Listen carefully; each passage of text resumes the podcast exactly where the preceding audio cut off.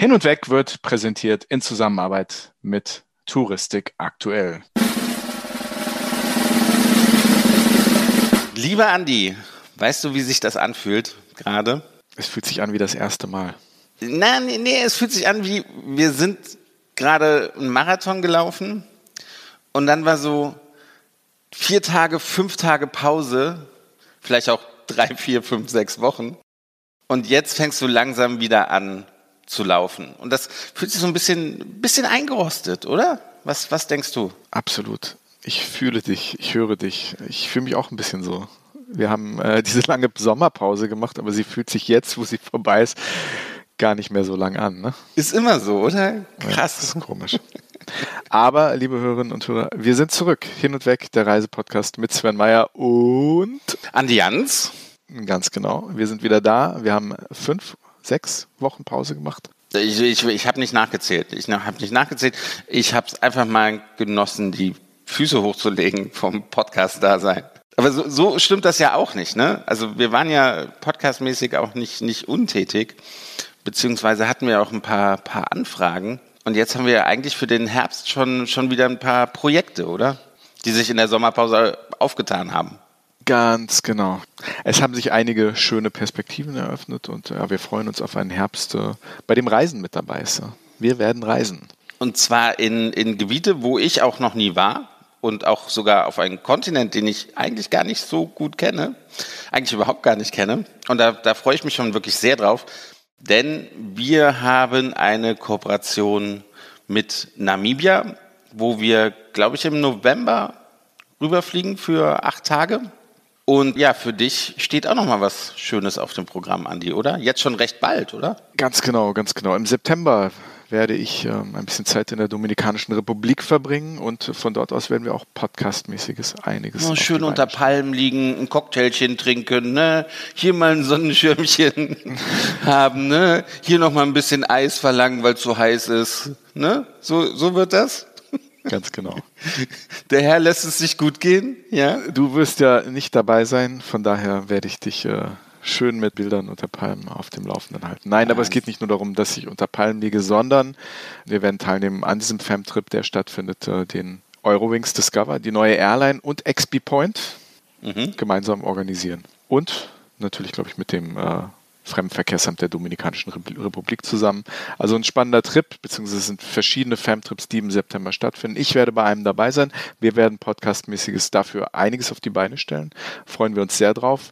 Und wir werden euch, liebe Hörerinnen und Hörer, ein bisschen aus der Dominikanischen Republik berichten. Denn ich glaube, das ist eine Destination, die ziemlich verkannt ist. Ich glaube, das ist eine Destination, die mehr zu bieten hat als nur All-Inclusive. Und ja, ich bin sehr gespannt sehr, sehr gespannt. Aber gemeinsam fahren wir dann im Spätherbst nach Namibia und auch von dort aus werden wir einiges Podcastmäßiges auf die Beine stellen. Und das sind nicht mal unsere einzigen Projekte, nicht wahr? Nee, das ist erst der Anfang. Aber das ist so das, was im Moment spruchreif ist.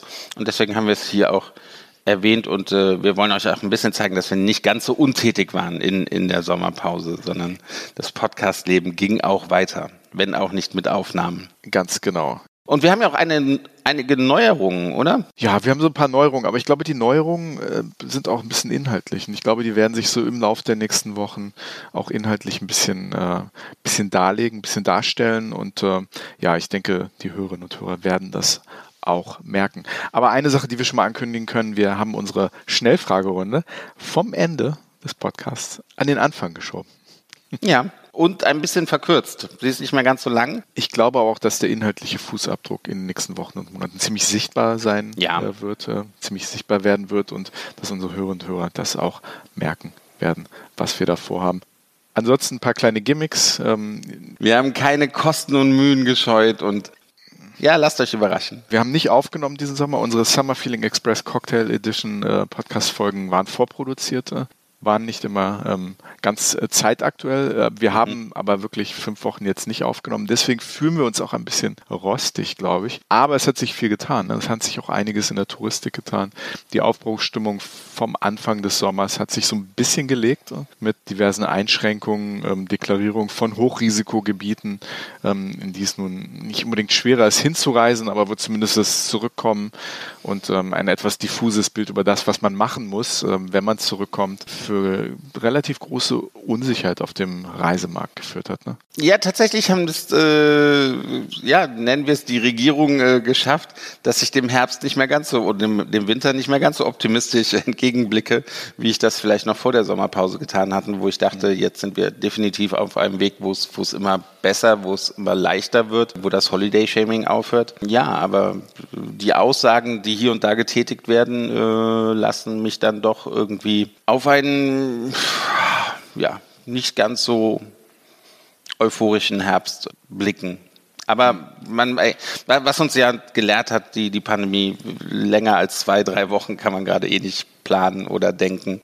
Und ja. dann kann die Welt auch schon wieder ganz anders aussehen. Ähm, ja. Was uns sehr überrascht hat, ist, dass ein Gast, den wir früher mal äh, bei uns in der Sendung hatten, ja, aufhört hm. im Tourismus, oder? Marek Andrzejczak ist, ist hier das Stichwort, Andi.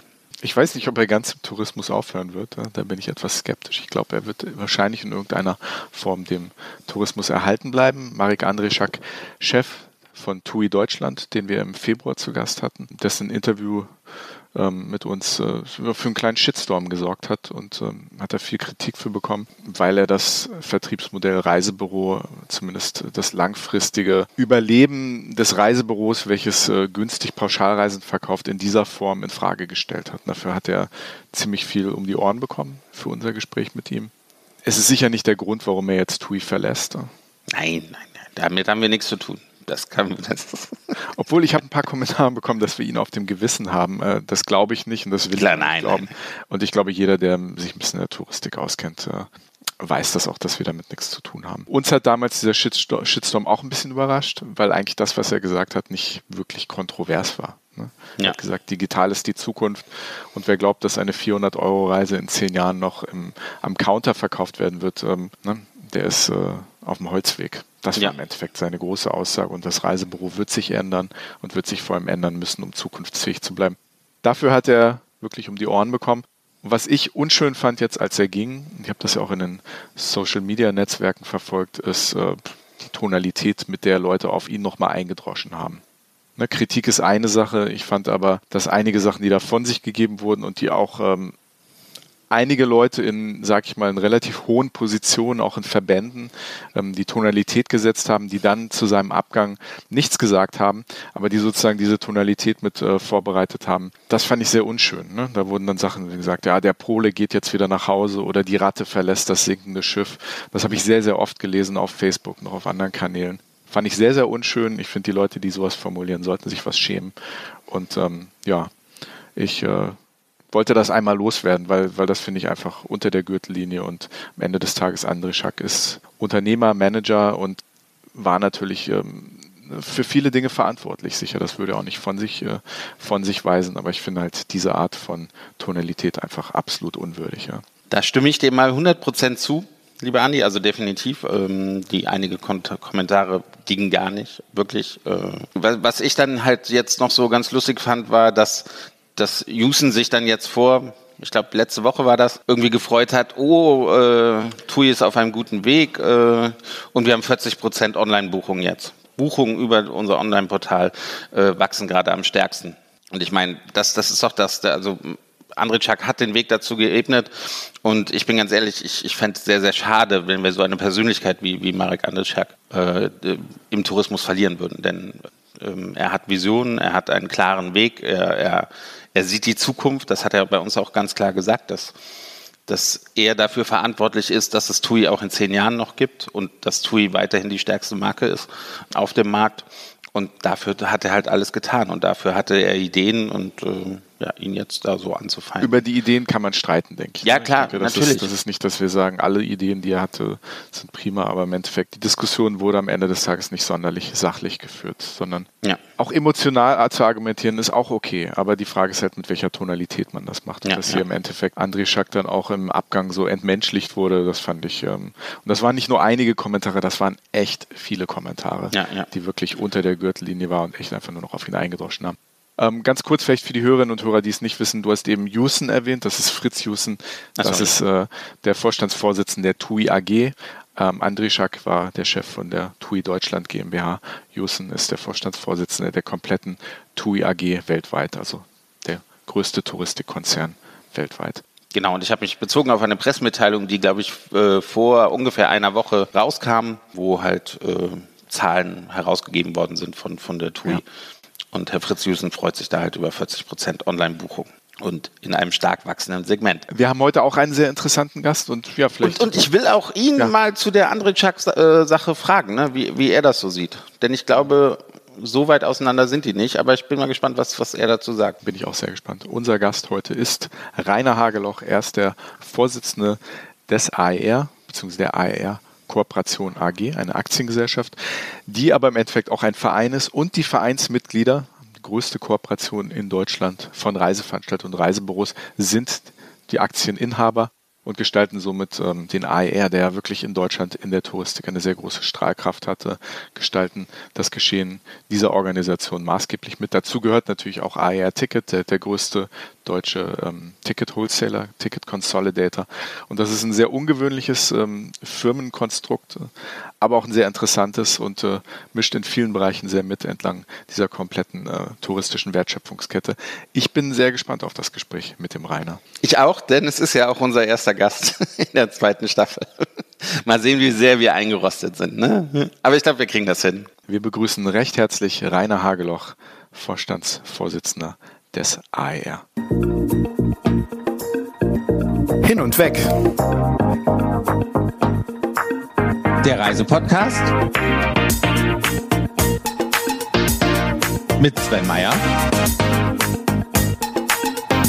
und Andi Jans.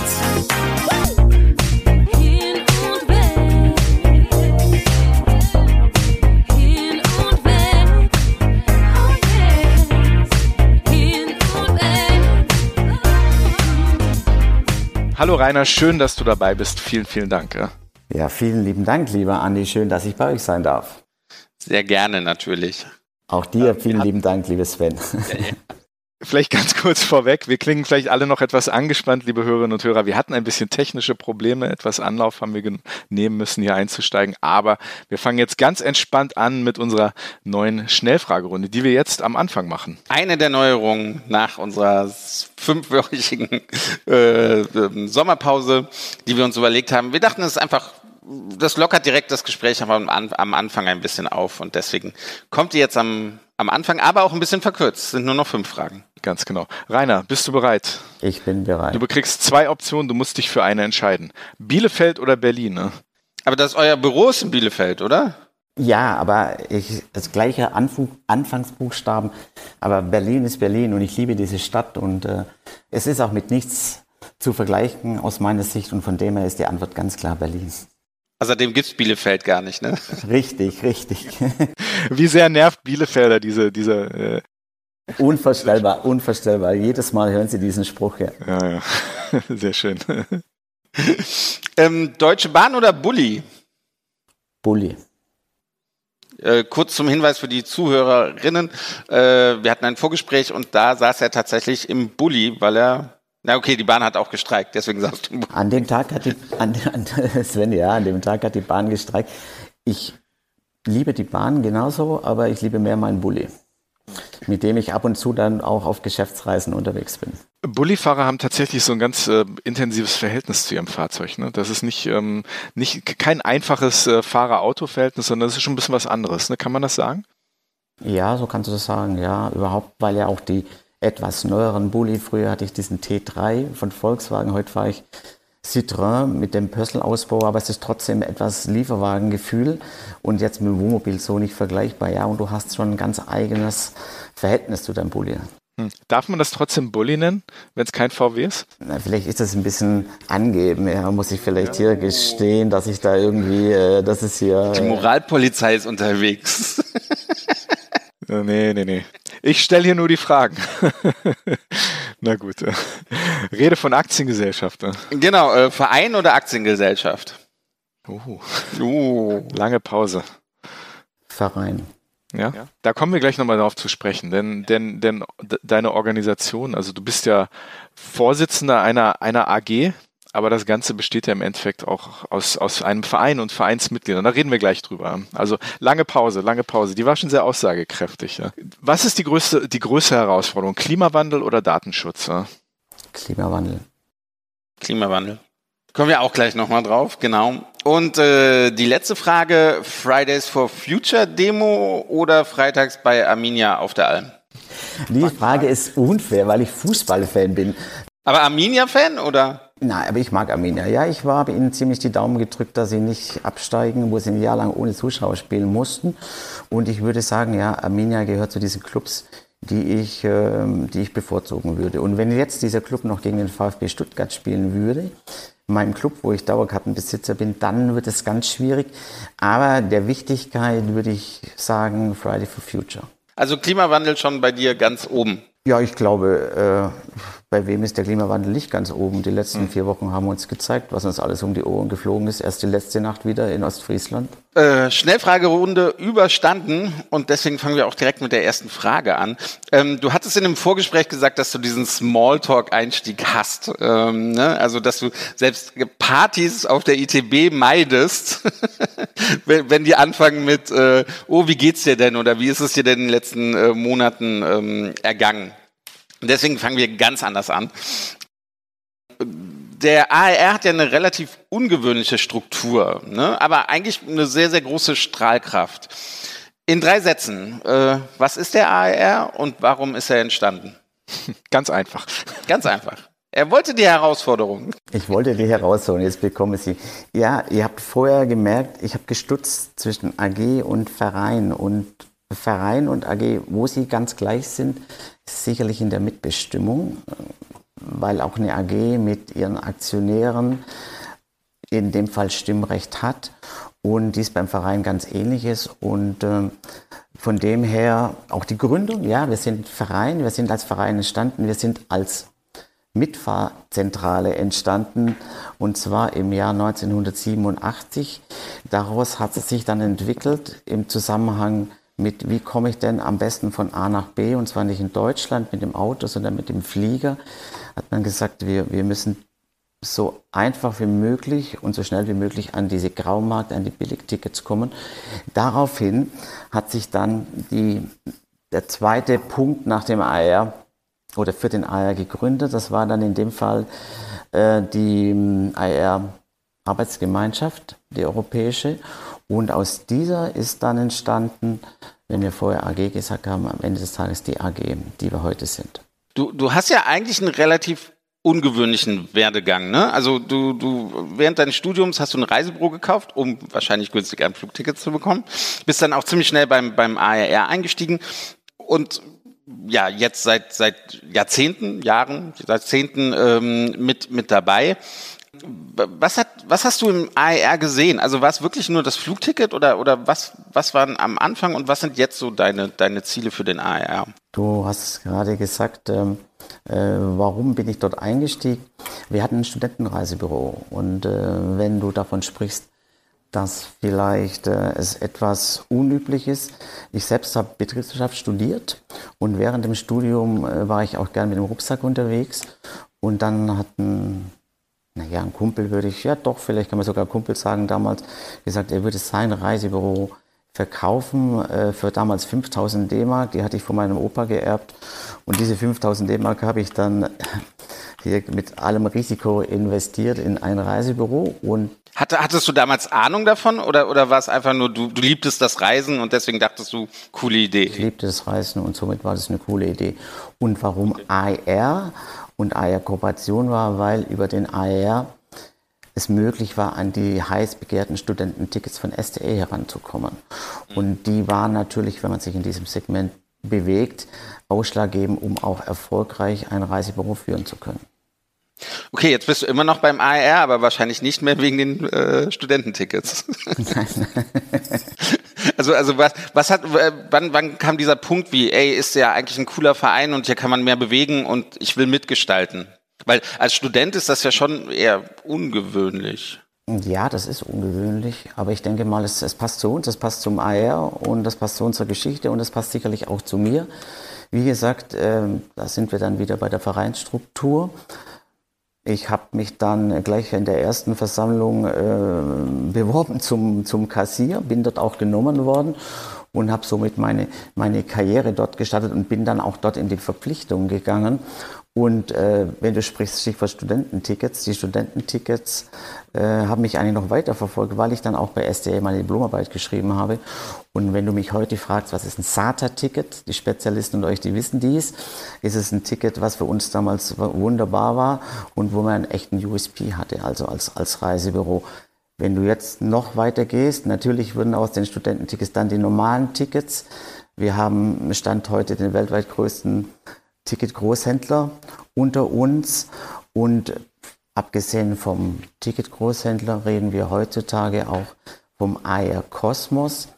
Und am AR Kosmos verstehen wir einerseits die AR Reisewelt, besteht aus unseren Reiseveranstaltern und unseren Reisebüros und die AR Service Welt besteht aus Dienstleistungen wie Schulung, Coaching plus dann noch Technik und diese Technik besteht aus Axolot und zum Beispiel der Flug IBE Cockpit, die die Berliner Kollegen uns zur Verfügung stellen. Vielleicht so im Schnelldurchlauf. Also im Endeffekt, der AER ist heute ziemlich 360 Grad. Ne? Also es gibt wenige Bereiche, die er nicht abdeckt. Ne? Also natürlich die Tickets, ne? Riesending, ne? AED als, als Flugticket Consolidator, ähm, IAE Ticket, dann die Kooperation, die ganze Technik. Also gibt es irgendwas, was ihr nicht macht? Vielleicht ist, ist das einfacher abgedeckt. Wir haben, wir haben keine eigenen Hotels bis jetzt. Okay. Sowas haben wir nicht. Und wir haben auch keine eigene Airline. Aber ich bin mir auch nicht so sicher, ob es so gut ist, eine eigene Airline zu haben in diesen Zeiten oder eigene Hotels. Aber sonst, Andi, decken wir tatsächlich so viel wie möglich ab. Immer im Mittelpunkt den Reisenden, den Endkunden. Und wo wir sagen, aus diesem eigenen Kosmos würden wir ihn, möchten wir ihn gerne bedienen und geben dazu all die Werkzeuge zur Verfügung. Beziehungsweise stellen all die Werkzeuge zur Verfügung. Wie siehst du denn allgemein die Perspektive für den, für den Touristik? Du, du hast gerade gesagt, naja, es muss nicht unbedingt das Ziel sein, äh, Hotels zu besitzen oder eine eigene Fluggesellschaft zu, zu besitzen. Wie ist für dich die Perspektive im, im Touristik und damit auch die Perspektive für, für euch, für den AER? Zur momentanen Zeit eine ziemlich schwierige Frage. Wie ist die Perspektive? Jetzt sind wir alle aus einem sehr positivem Holz geschnitzt und schauen immer nach vorne, äh, sind auch in diesen schwierigen Zeiten mit Corona weiterhin äh, im Gründungsmodus. Wie sehe ich die Perspektive?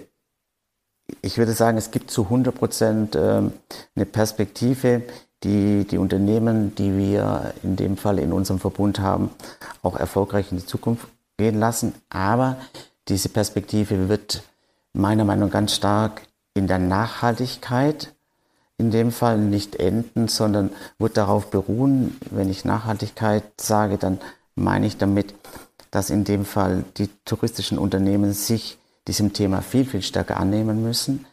Mm, wir hatten es vorher von den ganzen Unwettern, von den Flugkatastrophen, äh, Flug, na, Flug nicht, sondern Flutkatastrophen, die wir, die wir hatten. Heißt, zusammengefasst, ja, ich sehe hier eine Perspektive und ich sehe die Perspektive im Online wie im Offline, also auch im stationären Vertrieb wird mir ja oft gefragt. Momentan haben wir wieder diesen Shift ganz enorm durch Corona, das Online boomt und das in dem Falle äh, offline hinterherhängt. Ich bin aber zu 100% Überzeugung, dass der Mix entscheidend ist am Ende des Tages. Das heißt, dass der Kunde beide Kanäle für sich äh, in Anspruch nehmen kann oder sollte. Da kommen wir gleich auf jeden Fall nochmal drauf. Ich, ich, will bei dem Thema Nachhaltigkeit nochmal nachhaken. Und deswegen war es auch mit ähm, meine Reaktion gerade eben mit Fridays for Future, dass du, dass du, also, ne, weil du gesagt hast, das, das ist so wichtig und du gehst eher äh, auf die Demo von, von Fridays for Future als, als, auf, äh, als zum Fußball. Ähm, und du sagst ja auch, dass, dass äh, die Reiseveranstalter bei euch im, im, im Verbund ähm, sich ändern müssen und dahin gehen müssen. Ähm, was, was man aber auch immer wieder hört und, und was ja eigentlich da also auch Realität ist, es gibt tolle Veranstalter, es gibt tolle nachhaltige Veranstalter, die wirklich, äh, wo, wo viel in dem Land passiert, wo viel Geld auch, was die Touristen äh, zahlen, äh, in dem Land bleibt und die tolle Projekte unterstützen. Fakt ist aber doch auch, dass am Ende im Reisebüro oder der, der Endverbraucher egal ob er jetzt im Reisebuch bucht oder, oder digital, auf den Preis guckt und sagt, das ist mir eigentlich dann das Wichtige. Oder wie siehst du das? Ich glaube, Sven, da machen wir es uns zu einfach. Und ich nenne dir mal ein Beispiel, wie wir jetzt auf einmal, nicht auf einmal, wie wir jetzt sehen, was in Afghanistan passiert, wo man sich ja eigentlich fragen muss, was haben wir da eigentlich, wie haben wir uns da eigentlich selbst reflektiert? Wie hat sich die Bundesrepublik Deutschland reflektiert? Wie haben sich all die, in dem Fall Armeen, die dort im Land waren, was haben sie denn wirklich gedacht, dass man zu so einer Fehleinschätzung kommt?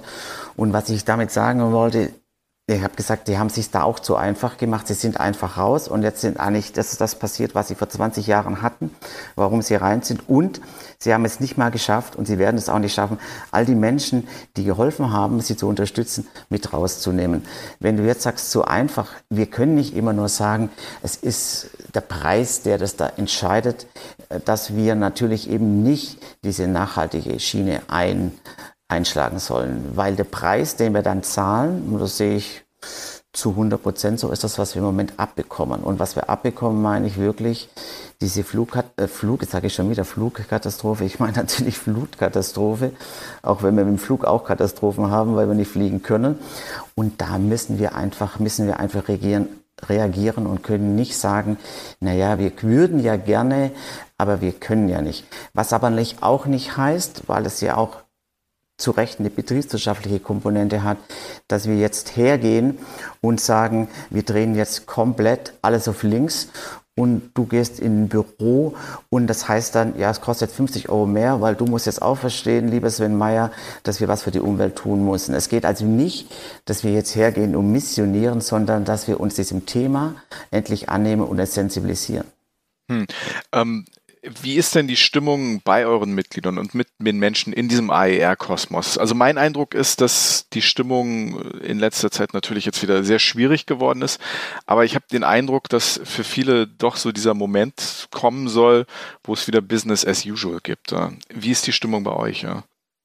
Die Stimmung, die war besser bis zum Portugal-Lockdown. Ähm, man ist jetzt wieder ernüchtert. Jetzt ist natürlich auch die Türkei Hochrisiko geworden. Ihr wisst das mit Spanien. Ich muss euch das nicht sagen. Das sind alles Themen, wo die Familien im Moment sagen können, wollen wir überhaupt in Urlaub gehen? Und alles Themen, die nicht dafür einzahlen, dass wir, dass wir eine gute Stimmung haben. Nichtsdestotrotz, und ich glaube, das ist ein Merkmal, von dem man nicht genug haben kann, ist es natürlich versuchen, wo, wo habe ich denn, wo ich sehe ich denn, denn positive Wege, wo kann ich mich in Position bringen? Weil eines ist, glaube ich, klar, wenn Märkte so verrutschen, wie sie jetzt verrutscht sind, dann gibt es immer Möglichkeiten, wie, wie es dann machbar ist, hier sich so aufzustellen, dass man erfolgreich in die Zukunft geht. Und wenn du jetzt sagst, wie ist die Stimmung im, im AR, es ist sehr unterschiedlich. Aber auch dort gibt es die, die, die, die, die Optimisten und äh, die unterstützen wir nicht tatkräftig, wo wir, wo wir das können. Wie, wie seid ihr denn mit dem Thema äh, Holiday Shaming äh, umgegangen? Also als es eigentlich wieder Öffnungen gab, ähm, aber halt die Regierung halt äh, von, von Urlaubsreisen eigentlich äh, abgeraten hat und die, und die Medien da auch zum Teil mit aufgesprungen sind. Ähm, wie seid ihr denn da? Ja, wie, wie, wie war eure Reaktion? Was, was, was hat, wie hat das deine Arbeit verändert? Naja, ich habe mal, es gab da ja immer so ein in dem Moment, und wenn du es jetzt im Nachhinein betrachtest, in dem Moment hat man nicht versucht, mit dieser Reaktion, die da jetzt auf uns einge wahrhaftig auf uns eingekracht ist, damit umzugehen. In Wirklichkeit konnte man es aber natürlich nicht verstehen, speziell wenn man sich die Inzidenzwerte angeschaut hat, weil die Inzidenzwerte auf Mallorca waren ja viel, viel geringer, als sie damals in Deutschland mhm. oder dies der Fall war. Von dem her würde ich sagen, wir waren damals ganz klar fürs Reisen. Wenn du mich aber heute fragen würdest, wäre ich noch viel, viel stärker fürs Reisen und würde den Vorwurf machen, all denen, die hier gegen uns gewettert haben, bitte schaut euch das genau an. Und wenn ihr dann immer noch sagen könnt, dass das, was wir machen, unverantwortungsvoll ist dann, oder los ist, dann, dann bitte ja, dann werden wir uns darüber Gedanken machen. Wenn dies nicht der Fall ist, dann lasst uns bitte reisen. Hm. Du redest hier von ähm, von dem Thema sich das genau angucken. Es ist aber so, dass, dass, dass glaube ich, ähm, dieses Bild vom Angucken relativ, ähm, relativ klar war ja von Anfang an. Wir haben das vor einem Jahr gesehen, da hat das RKI gesagt, Pauschalreisen oder Reisen im Generellen sind keine Pandemietreiber, aber das wurde ja nicht angenommen. Ne? Also ich glaube, das war ja schon relativ, relativ präsent in den Medien, ne? dass, dass das eigentlich kein Thema ist, aber es hat ja trotzdem zu diesem Shaming geführt. Ne? Also wie geht man damit um, wenn eigentlich die Faktenlage so klar war, dass das kein, ne, ähnlich in der Gastronomie, die im Sommer 2020 äh, viele Hygienekonzepte umgesetzt hat, wenig Infektionen, das RKI hat auch gesagt, ne, Gastronomie ist kein Pandemietreiber, das war auch öffentlich sichtbar ne, und, und war auch in den Medien, aber es wurde trotzdem nicht beachtet. Ja. Also wie, wie, wie, wie, wie, wie geht man damit um? Ja? Ich glaube, ich glaube, Andi, du kannst damit nur umgehen, und da sind wir wieder bei dem Thema, wo wir vorher waren, wie kriegen wir Nachhaltigkeit nicht nur an den Counter, sondern wie bekommen wir die Nachhaltigkeit auch an den Endkunden, an die Endkundin, indem wir immer wieder aufklären. Hm. Das ist, glaube ich, die einzige Möglichkeit, weil wir natürlich im Moment mit diesen neuen, neu sind ja die Medien nicht mehr, aber mit den Medien ja so schnell ein, ein Bashing hinbekommen, dass, dass du dann eigentlich nur gucken musst, ouch, was ist denn da jetzt passiert? Und dann musst du dich eigentlich erstmal neu sammeln, um dann zu sagen, stopp, halt, wie du gerade sagst, so ist es nicht. Und wenn wir Pech haben, kommt das Bashing jetzt schon wieder. Jetzt ist es nur so, dass, dass die Kunden, die Kundin, dass sie einfach gerne in den Urlaub möchten und sagen, es ist, es ist mir jetzt einfach mal egal. Ich, ich, gehe, ich gehe trotzdem. Hm. Also du meinst, der, der, der Berater äh, muss eigentlich eine größere Rolle erfüllen, als einfach nur zu sagen, hier ist ein tolles Ziel und äh, die Reiseregulationen sind so und so, sondern dass im Endeffekt der Verkäufer ähm, noch viel mehr aufklären muss über das, was eigentlich Fakt ist. Ja? Oder, oder wie, wie kann ich das verstehen? Ne? Ganz interessanter Ansatzpunkt, ja, da muss viel, viel mehr Aufklärung sein, weil eine Expedientin heutzutage ist doch im dümmsten Fall zur Buchungsmaschine degradiert und sie macht nichts anderes, weil du oder ich zu faul bin, über die IBE zu gehen, die dies zu machen. Ist natürlich, ist natürlich nicht ausreichend, sondern wenn du das proaktiv angehst, dann, dann hast du dieses Bashing und dann würdest du eigentlich sagen, so, jetzt werde ich meine Kunden informieren. Jetzt werde ich sie nicht nur aus der Scheiße holen, weil sie wo gestrandet sind, wo Covid angefangen hat, sondern jetzt werde ich Sie auch informieren und werde Sie ständig auf dem Laufenden halten, wie die Einschätzung ist, weil eine gute Reisebüro-Fachkraft, die kann dies ja, die hat ja diese Einschätzung, die wird ja auch dementsprechend informiert und die kann dem Kunden dann auch diese Entscheidung und die Meinungsbildung, also die Entscheidung vielleicht nicht abnehmen, aber dazu helfen, wie er sich entscheiden soll oder wie sie sich entscheiden soll und die Meinungsbildung natürlich beeinflussen. Hm.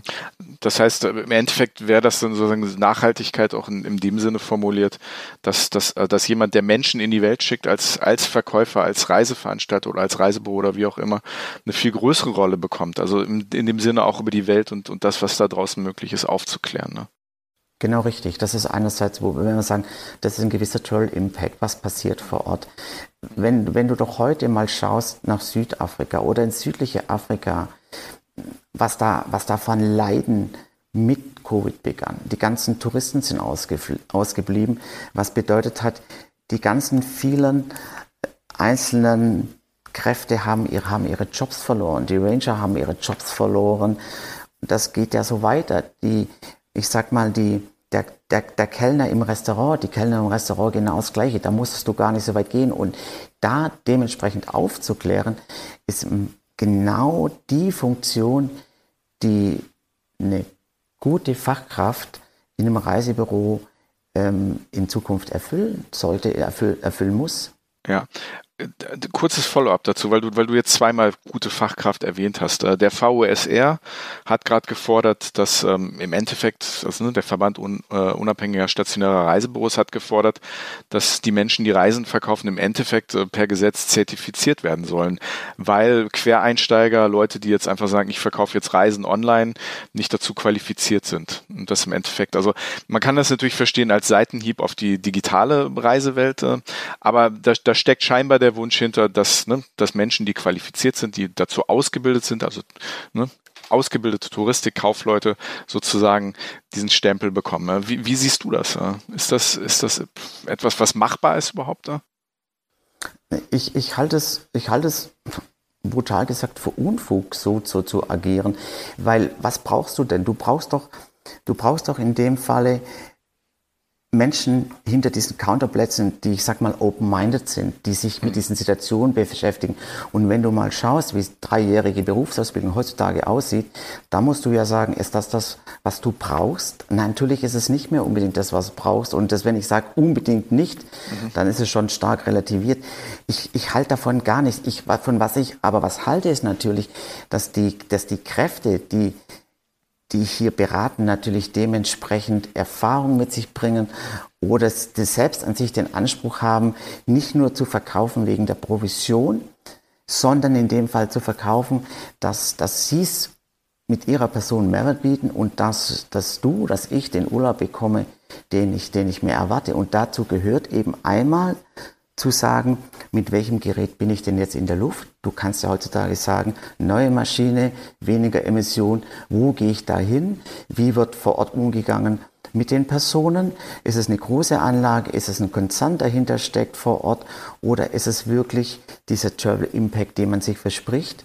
Und dann, glaube ich, ist es, ist es ein Riesenmehrwert und das hat dann nichts mit gelernt oder ungelernt zu tun, sondern diese Diskussion, ist die gleiche Diskussion, die wir, glaube hatten, mit wem gehört der Kunde. Der Kunde gehört ihm erstmal selber, ist meine Meinung. Und der Kunde, der kommt gern zu dir oder zu mir, wenn er sich dort aufgehoben fühlt und wenn er sagt, Andi hat mir einen Tipp, wo ich im nächsten Urlaub hingehen kann. Und mhm.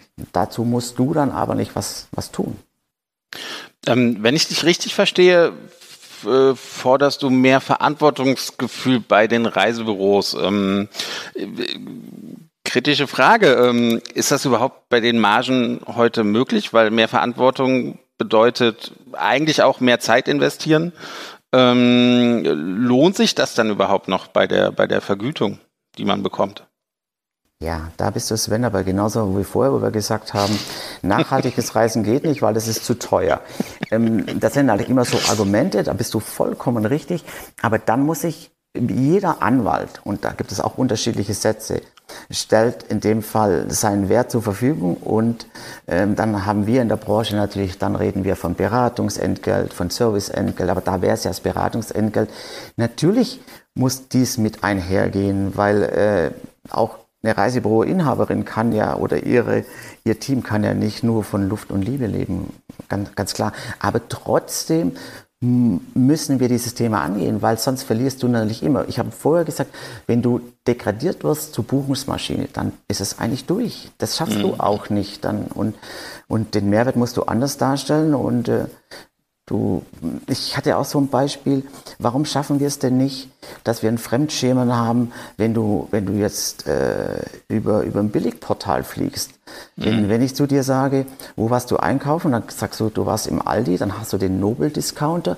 Wenn du sagst, du warst im Norma oder im Netto, dann sag ich schon, uh, kannst ja, wieso gehst du denn nicht, wieso gehst du denn nicht in Edeka? Und oder, oder noch besser, heute gehst du ja nicht mal in Edeka, heute gehst du in, in, in Biomarkt. Du gehst in die, da kannst du angeben, sage ich kaufe natürlich, hier kaufe ich meine, ich kaufe hier meine Lebensmittel und nicht, nicht beim Discounter. Und das sind so Themen, da müssen wir einfach ran. Also eine andere Art von Holiday Shaming, ja. Ein anderes Art von, ja, wenn, wenn, ja, wie, du hast deinen Flug, nee, echt, da hast du den gekauft, aber da hast du doch erst so müsste das funktionieren. Übertrieben gesagt das hatte ein Gast mal bei uns gesagt, ne? Wir, wir haben, also wir verkaufen eigentlich Emotionen, ne? Die schönste Zeit des Jahres und äh, wir schaffen es nicht, diese Emotionen wirklich, wirklich rüberzubringen. Und das geht ja in diese Richtung. Also er meinte, eine Schokoladentafel, ne? Da macht sich Marketing Gedanken, wie man das Erlebnis, das Auspacken der, der Schokolade irgendwie emotional gestalten kann. Und, und das, und das ist, geht ja eigentlich auch in die Richtung, ne? Dass man irgendwie sagt, also dass, wenn man ein bisschen mehr ausgibt, wenn man nachhaltig ist, dass plötzlich was, was Positives ist, ne? Dass, dass mehr Emotionen, positivere Emotionen kommen und man sich auch, auch freut, darüber zu reden. Ähm, das geht ja ungefähr so in die Richtung. Es sind aber ja nicht nur Träume, weil das dieses, wir verkaufen Träume, ja, das ist richtig. Aber eins ist klar, der Traum ist dann, der Traum, der bleibt, ist vor Ort, wenn es dort schön war. Nicht, nicht das, nicht unbedingt das Reisebüro oder die Expedientin. Was du aber natürlich als Mail mitgeben kannst, sind wirklich diese Kleinigkeiten. Wenn du in der Lage bist, und ich kann dir sagen, bitte neues, neues Terminal oder sag ich mal neuer Flughafen Berlin. Und wenn du da schnell durch den Check-in gehen willst, dann gehst du ganz rechts raus und dann ist hinten nochmal eine Sicherheit und da, da passt es. Und das ist nur ein Beispiel. Das hat jetzt ja nichts mit Träumen und wir verkaufen Illusion. Aber das hat natürlich was mit Beratung zu tun, mit guter Beratung. Und wenn ich dir sage, bitte nimm diese Airline, weil da tust du erstmal, ist die Airline neuer und du tust was dafür, dann ist das ja ein ganz anderer Ansatz, wie wir den bis jetzt hatten.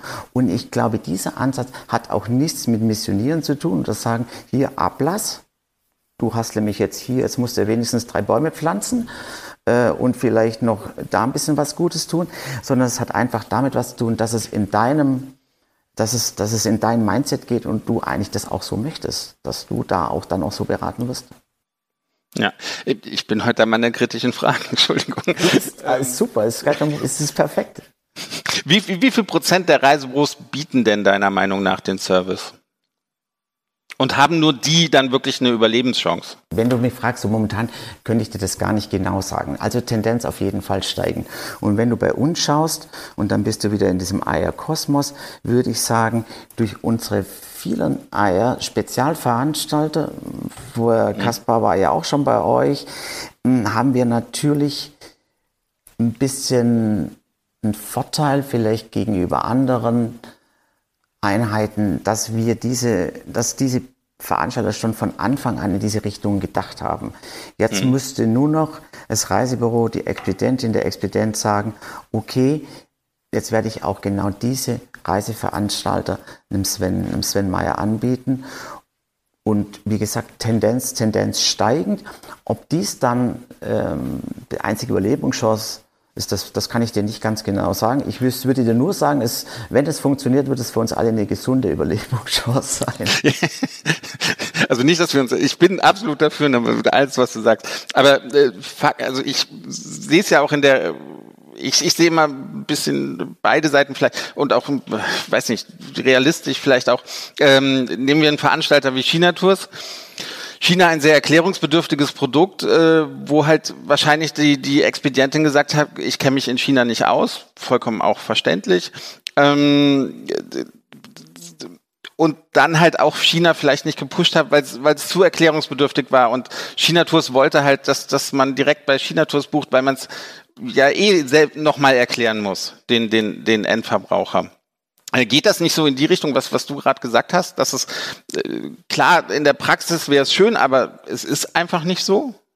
Weil die Expedienten sich ja auch nicht, ne, du kannst dich nicht mit Costa Rica, mit Südafrika und mit China, da kannst du nicht jeweils in den Hauptstädten das beste Restaurant kennen, einfach. Richtig. Und was du gerade ansprichst, äh, es wäre es wär Unsinn, es ist einfach unmöglich und es wäre auch unfair äh, für die Expedientinnen, den Expedienten, wenn, wenn hier sowas verlangt würde, aber was möglich ist und heutzutage äh, in der digitalen Welt möglich ist, ich könnte ja rein theoretisch dich als Spezialist von China Tours dazuschalten.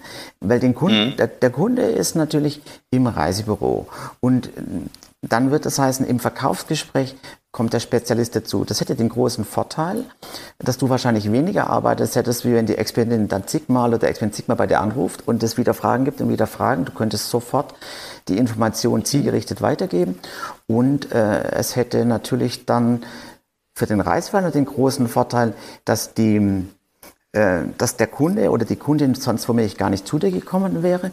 Da gibt es schon Synergien und da gibt es Möglichkeiten, wo du diesen Anspruch, von dem ich gesprochen habe, in dem Fall dann auch widerspiegeln kannst, aber mit dem Hilfsmittel dich sofort, also dich dann dazu zu schalten. Ja, finde ich gut. Ähm, ich, mir ist, mir ist gerade diese Frage in den Kopf gekommen, als, als du von einem anderen Holiday-Shaming gesprochen hast, was, was ja ist ein Ansatz. Ne? Ähm, ich, ich kenne aber einige Leute, die nie im Leben äh, im Supermarkt Billigfleisch kaufen würden die aber ohne mit der Wimper zu zucken mit, mit EasyJet für acht Euro nach Rom zumindest früher geflogen sind. Ne?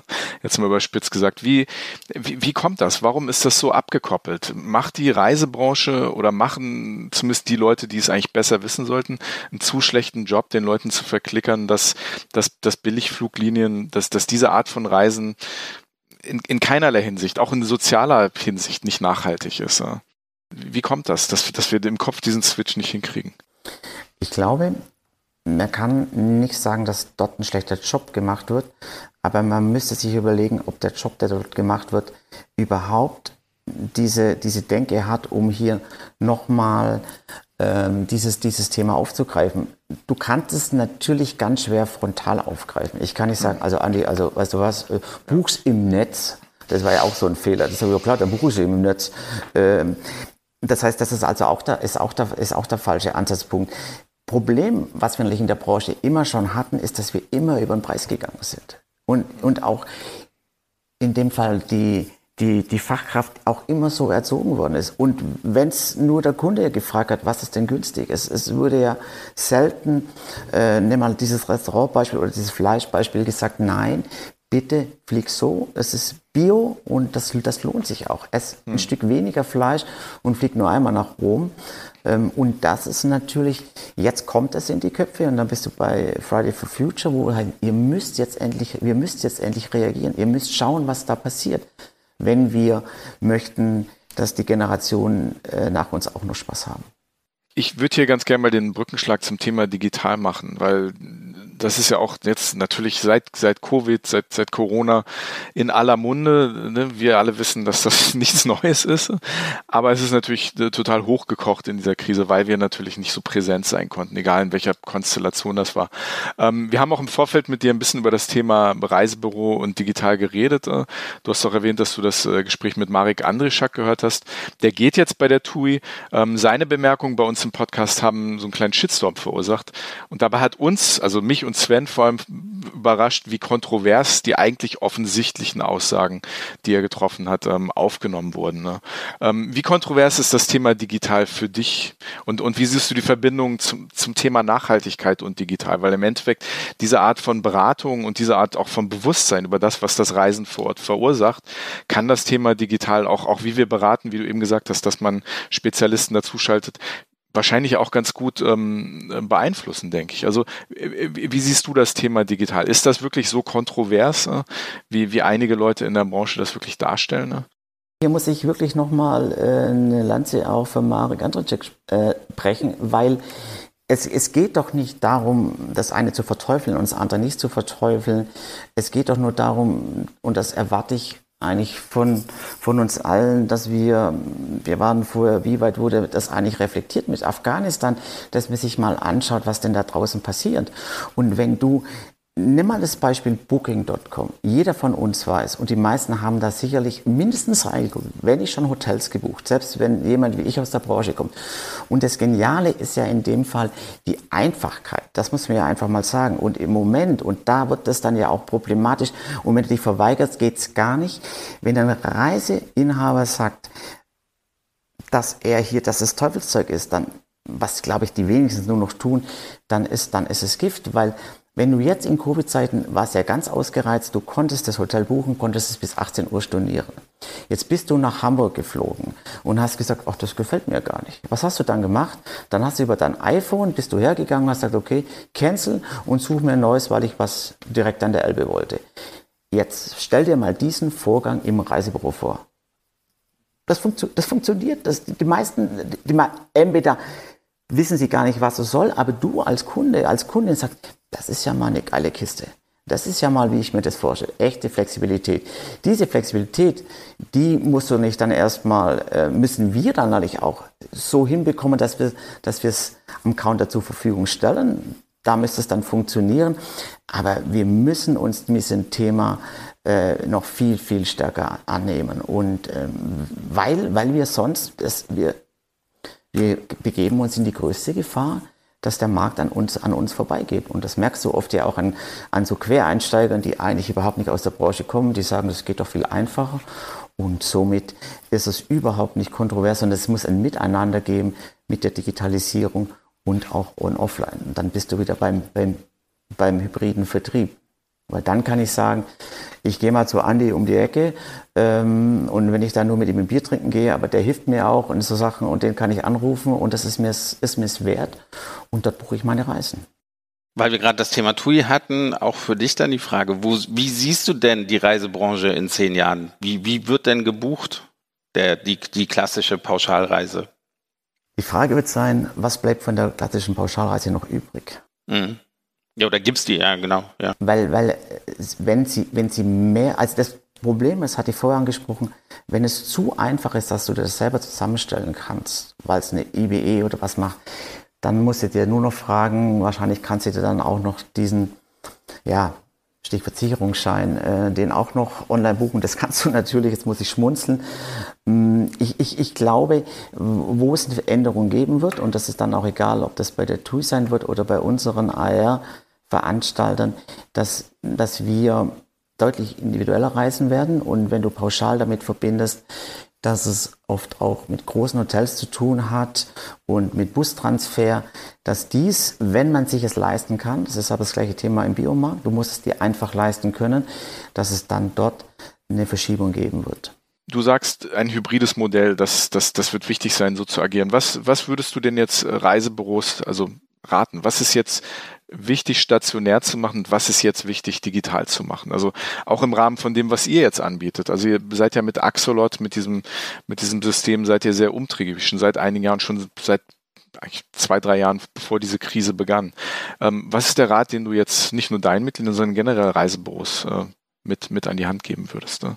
Also einmal nicht der mehr glauben, dass die Konkurrenz warten wird, die Online-Konkurrenz, wie sich der stationäre Vertrieb aufstellt, und, ähm, sondern die werden weiterhin ihr, ihren, Weg, ihren Weg gehen.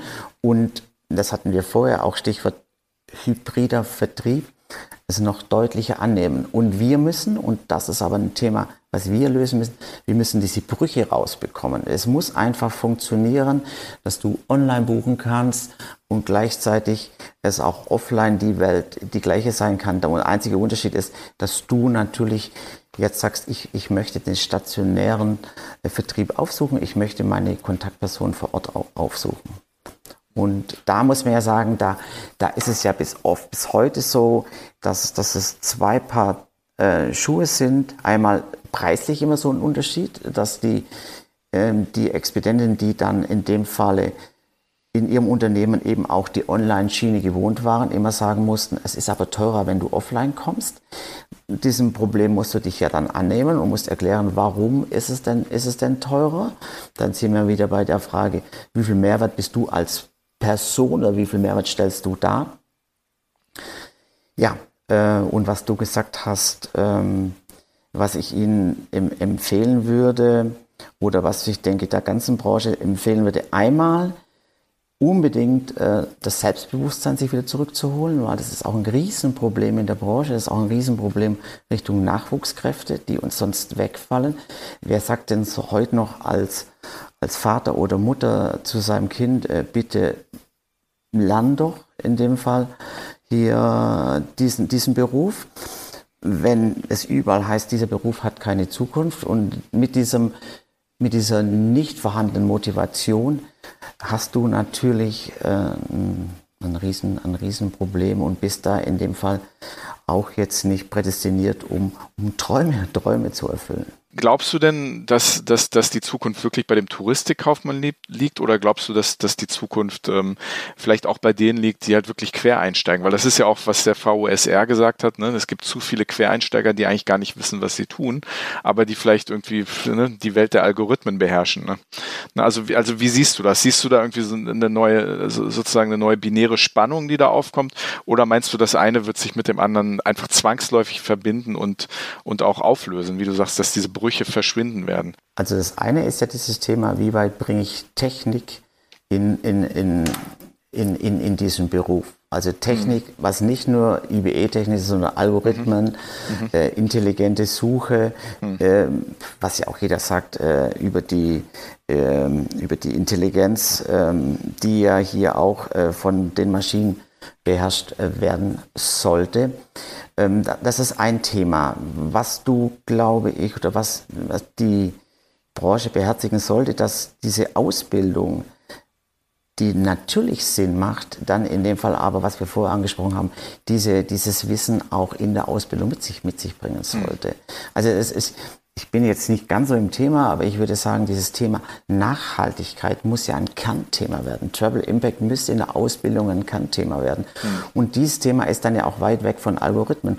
Und wenn du dir Portale anguckst von Quereinsteigern, was haben die immer gemacht? Die haben auf einmal gemerkt, okay, wir kriegen diese Reise wohl in Position, aber wir können sie gar nicht beraten. Und der Abverkauf ist nur dann, wenn hier keine Fragen kommen. Es gibt jetzt ja Slots, wo du buchen kannst, das wisst ihr, wo du sagen kannst, okay, hier hast du eine Australienreise. Australien ist jetzt ein schlechtes Beispiel. Nehmen wir aber, wo man jetzt noch hin kann im Moment, oder nehmen wir das südliche Afrika. Du zahlst mir 20 Euro dafür, berate den Kunden und, und wickel ihn in Anführungszeichen dementsprechend äh, so ab, dass er Spaß hat. Und wenn du Glück hast, kommt er danach wieder zu dir. Gibt es gerade Reisetrends oder Vertriebstrends, die du, die du spannend findest und die du genau beobachtest? Gibt es da irgendwas Neues, äh, was, was sich so entwickelt hat in, in letzter Zeit? Also mit das Spannendste ist für mich, ähm, ähm, dass du arbeitest äh, vom anderen Ort. Und das ist ja auch so ein mhm. Thema, das finde ich jetzt ganz, ganz spannend. Und du siehst es ja auch, dass es, ich glaube, Portugal hat es angeboten, Langzeiturlaub, um von dort aus zu arbeiten. Mhm. Und da ist auch sowas, wo, wo wir sagen, äh, oder auch so beraten, sage ich, bitte, bitte, sei so offen in deiner Denke und, und biete es das, dein, deinem Team an. Weil wir, wir können rein theoretisch von überall arbeiten. Und das Einzige, und das könnte man auch positiv aussehen, wäre die Zeitverschiebung. Positiv dann, wenn du jetzt für jemanden wie, wie unseren Konto arbeitest und auch weltweit Kunden hast, dann brauchst du auch Zeitzonen. Und, und anders ist es ja, ist es ja was, was du wahrscheinlich als echten Mehrwert gegenüber äh, der Kundin, dem Endkunden spielen könntest. Das finde ich ganz wichtig und das finde ich auch ganz interessant und sollten wir nicht ganz klar, ähm, ich sage ich mal, ähm, beherzigen, dass wir in die, dass wir in, die, in diese Richtung gehen. Finde ich mit den spannendsten drin. Ihr, ihr lebt das auch vor, oder? Ist auch bei euch so im Unternehmen, oder? Im Unternehmen. Ja, wir, wir, wir leben, ja, wir, ja. Nein, wir leben, das ist ja immer entscheidend. Äh, das ist ja, glaube ich, immer äh, ganz wichtig. Ja, wir leben, leben es vor. Also wir machen uns da nicht Gedanken. Es hieß Homeoffice lang genug und dann war noch nicht speziell Wer konnte von zu Hause arbeiten? Meistens waren es dann Mütter mit Kindern, wo man gesagt hat, oder Väter mit Kindern, dass man gesagt hat, okay, das ist doch perfekt, da kannst du da vier Stunden arbeiten. Heute reden wir an sich von diesen klassischen mobilen Arbeitsplätzen, Anywhere Office, wo mhm. du sagst, es ist mir eigentlich persönlich egal, sondern ganz im Gegenteil. Ich, ich, ich fordere sogar, dass du diesen Schritt gehst und wenn du dich wohler fühlst, nicht in Hamburg den kalten Winter zu verbringen, sondern in dem Fall auf Fuerteventura oder wo auch immer, dann, äh, dann, dann nur zu. Und erstens mal würdest du der Person, äh, denke ich mal, einen großen Gefallen tun. Du würdest dich als Arbeitgeberin sehr attraktiv machen finde ich auch wichtig. Und du würdest möglicherweise auch noch Richtung Travel Impact was tun, weil du könntest nicht davon ausgehen, wenn jemand zwei, drei Monate auch in Afrika oder Afrika wiederholt, weil da ist jetzt wieder offen, überwintert, wird er natürlich ganz andere Erfahrungen von dem Land mitbringen, weil er ja eigentlich dann dort lebt in dieser Zeit. Kurze Anschlussfrage dazu. Du bist ja als, als Vorsitzender des AER und, und in der Struktur, die ihr arbeitet, ja eigentlich auch prädestiniert dafür gewesen, ähm, weil du einen Vorstand hast und einen Aufsichtsrat und so weiter, die ja alle nicht in Bielefeld sitzen, eigentlich prädestiniert dafür, ähm, diese, diese New Work äh, gut anzunehmen. Ne? Das macht ihr ja schon sehr lange, oder? Dass ihr sozusagen über, über die Grenzen Bielefelds hinaus sozusagen arbeitet. Ja, wir arbeiten schon sehr lange sehr dezentral und als dann Covid losging, habe ich dann, waren selbst dort, wo wir noch zentral arbeiten, wurde es dezentral. Mhm. da, da, muss ich ganz ehrlich sagen, da war ich dann auch so erst so, gefällt dir dies jetzt? Ich habe aber jetzt über ein Jahr lang ähm, oder ich bin zu der Überzeugung gekommen, es, es, es macht Sinn, weil Ihr könnt das sicherlich bestätigen. Videophonie ist, ist gut, aber sich selber sehen ist nochmal was ganz anderes. Und das ist ganz schwer zu beschreiben, aber es ist nochmal eine ganz andere Kultur, sich, sich zu treffen. Und was ich aber sagen möchte, warum dieses Dezentrale oder beziehungsweise anders gesagt, warum ich keine Angst hätte, wenn, wenn, wenn von zu Hause gearbeitet würde, weil dieser diese Versuchung und auch dieses, äh, diese Wille und äh, wieder zusammenzukommen sowieso da sein wird. Dass wir wahrscheinlich in den nächsten Schritten sagen würden, wir gehen sogar, wenn wir von mobilem Arbeiten sprechen, wo wir gesagt haben, können ein Tag, zwei Tage von in Anführungs zu Hause oder von irgendwo dass wir es womöglich ganz frei machen und sagen, äh, wenn die Leistung, und das ist ja am Ende des Tages entscheidend, stimmt, dann ist es uns egal. Was nicht dann aber auch bedeutet, dass wir weniger stationäre Fläche zur Verfügung stellen, weil wir heute schon nicht mehr hier für jeden Arbeitsplatz in dem Falle äh, dann auch den Schreibtisch brauchen. Vielleicht bevor wir gleich zum Abschluss des Gesprächs kommen, was ich wirklich super spannend fand, ähm, euer AER-Kongress, der traditionell im Herbst immer stattfindet, ähm, den werdet ihr dieses Jahr auch hybrid gestalten. Kannst du da unseren Hörerinnen und Hörern ein bisschen was zu erzählen, was ihr da geplant habt, insofern ihr schon was geplant habt? Gehe ich, geh ich mal davon aus, das ist ja in zwei, zwei drei Monaten, ne? dass ihr da schon mittendrin steckt. Also Hybrid hat einen großen Nachteil. Es ist nochmal deutlich teurer, als wenn du eine von beiden. Also ich denke, nur online ist sicherlich mit die günstigste Version. Dann mhm. hast du natürlich vor Ort und Hybrid musst du ja beides zur Verfügung stellen. Aber, beziehungsweise bin ich mir sicher, es wird sicherlich die Zukunft sein, speziell für Einheiten, die so aufgestellt sind wie wir, wo auch nicht jeder anreisen kann, oder nicht anreisen, anreisen möchte und da die Technik es ja zu, zur Verfügung stellt, äh, werden wir dieses Mal die ganze Veranstaltung auch äh, über diesen hybriden Ansatz äh, abwickeln. Das heißt, wir, wir gehen davon aus, dass einerseits äh, wir 150 Personen dabei haben, mehr dürfen wir im Moment nicht, dann kommt man immer so an Grenzen, wo die, die Hoteliers auch sagen, schwierig, dass in dem Falle diese vor Ort sind und die anderen werden dann dementsprechend online dazugeschaltet. Muss sich im Programm irgendwas ändern oder, oder kann das trotzdem wie gewohnt durchgeführt werden? Am Programm wird da nicht besonders viel geändert, das wird wie gewohnt, das wird wie gewohnt durch, durchgeführt, ja. Ja, mhm. ja. Okay. Das heißt, ähm, Mitglieder werden auch nach Berlin kommen, werden sich dort versammeln. Äh, wir, werden, wir, werden in, wir werden in Dresden sein. Oh, in Dresden macht, das macht überhaupt nichts, weil wir an sich, äh, so gern ich in Berlin bin, und ich könnte immer in Berlin sein, äh, ähm, werden wir in Dresden tagen. Da wollten wir schon in 220 Tagen, dann ging es ja nicht, dann haben wir eine Online-Convention daraus gemacht und jetzt werden wir einerseits natürlich auch, um das Hotel in Dresden zu unterstützen, die Hoteliers haben es ja auch nicht einfach, dieses, dieses Dresden jetzt zum zweiten Mal angehen und werden dort unsere Tagung durchführen. Ich, ich habe zum Abschluss vielleicht noch eine, eine, eine persönliche Frage. Ähm, der Alltag bei uns und auch die Aufgaben ne, haben sich und hat sich bei jedem geändert. Wie, wie sehr hat sich deine Aufgaben innerhalb des ARs verändert in den letzten Monaten oder während der Pandemie und, und sehnst du dich nach der, der guten alten Zeit zurück? ähm, inter interessant war es, wenn dass ich noch nie so viel gearbeitet habe als in, den, in dieser, in dieser Covid-Zeit.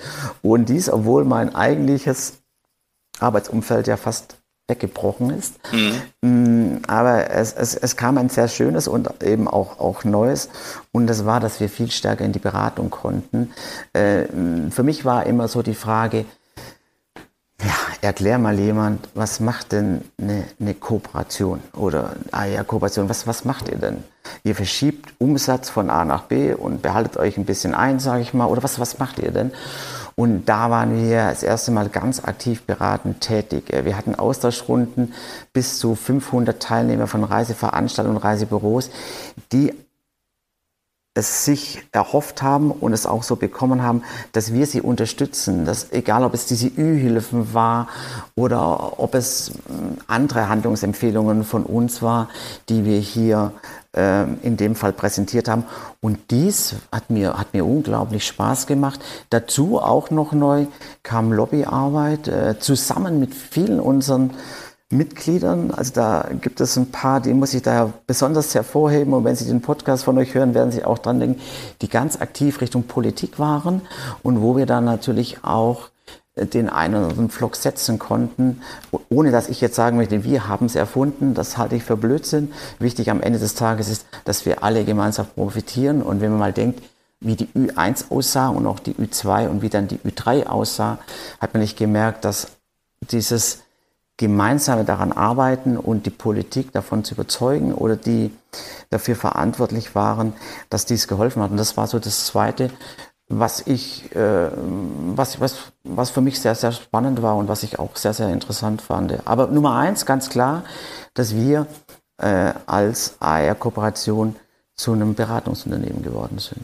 Und das möchte ich auch nicht missen und das wollen wir auch auf, ich habe euch vorher vom AR Kosmos und der Servicewelt erzählt, das möchten wir auf jeden Fall in die Zukunft mitnehmen, weil wir das einfach, wenn man diese Themen, wie wir sie jetzt angesprochen haben, und die Komplexität der Themen, wir können es uns nicht leisten, und es ist zu kurz gesprungen, den Counter da alleine zu lassen. Und ich, ich möchte einfach auch den Anspruch an uns haben, dass wir dass wir in dem Fall hier so coachen und so vorgeben und nicht sagen, jetzt verkauf du bitte mal nachhaltig und jetzt verkaufst du da nochmal Atmosphäre und wenn du das nicht kannst, dann bist du zu blöd. Nein, ganz im Gegenteil, es ist verdammt schwierig. Wir hatten das vorher mit diesem Beispiel nach, für 8 Euro nach Rom fliegen, aber eben dann doch Biofleisch kaufen oder da nicht diesen, dieses, dieses ähm, Shame haben. Ja, und ähm, da werden wir dementsprechend tatkräftig unterstützen. Hm, also an Ideen mangelt es nicht und ihr wollt das dann auch äh, formaler dann weiterführen. Nein, an, die, an Ideen mangelt es bei uns. Das ist echt ein Problem, äh, dass wir auch viel zu viele Ideen haben. es war auf jeden Fall ein sehr spannendes Gespräch. Vielen Dank. War sehr interessant ich denke auch ein bisschen sinnbildlich für diesen Kosmos, von dem du geredet hast, dass das doch auch inhaltlich sehr in die Tiefe geht, was ihr macht. Also ihr verscherbelt nicht einfach nur Tickets, sondern ähm, und da sind ein Reisebüros Mitglied, sondern da geht inhaltlich sehr viel ab bei euch. Und ich denke, da haben wir heute einen sehr interessanten Einblick erfahren. Vielen lieben Dank, Rainer Hageloch. Nichts zu danken euch beiden, aber vielen, vielen lieben Dank. Äh, sehr gerne. Äh, dass ich bei euch sein durfte. Und äh, ja, dann würde ich sagen, dann wünsche ich uns, euch jetzt noch einen schönen Tag. Ist, glaube ich, nicht ganz so warm in Hamburg, oder wer sitzt in Hamburg? Ich, ich sitze in Hamburg und es regnet. Überraschung. Ich sitze in Frankfurt, genau, aber hier scheint die Sonne. Ja, aber bei mir, bei mir scheint auch die Sonne.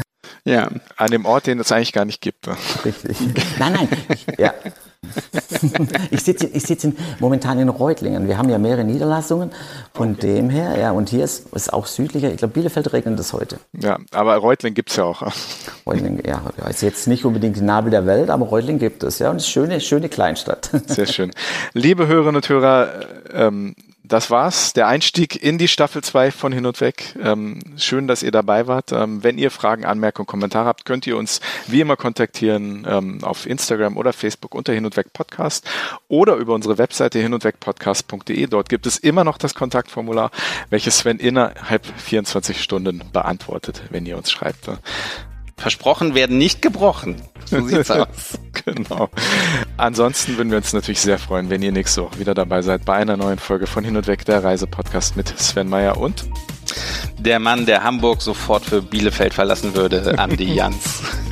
wir bedanken uns nochmal recht herzlich bei Rainer Hageloch, Vorsitzender des AER. Vielen lieben Dank, Rainer. Danke dir, Rainer. Bitte euch und danke euch. Tschüss. Tschüss. Tschüss.